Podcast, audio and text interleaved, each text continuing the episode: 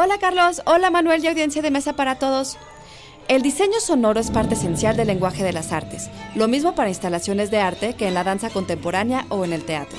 Algunos compositores exploran incluso el uso del timbre por encima del tono como elemento primordial de la música, y eso también es diseño sonoro. El diseño sonoro se ha convertido así en un arte por sí mismo. Pero ¿por qué es tan importante para el cine?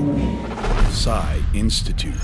Masterpiece Your Life. En el cine, el diseño sonoro es parte fundamental del arte de contar historias. El llamado séptimo arte es más grande que la suma de las disciplinas que lo forman, y un diseño sonoro bien desarrollado tiene que apoyar la historia sin ser protagónico. Es un arte al servicio de otro.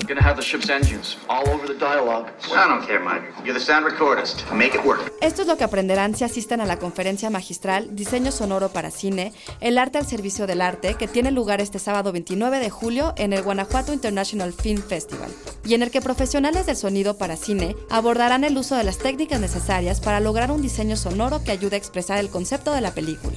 La ponencia será impartida por el productor y compositor Sergio Díaz y Carlos Hong, ganador del premio Ariel y profesor de la carrera de Ingeniería en Audio en SAE México.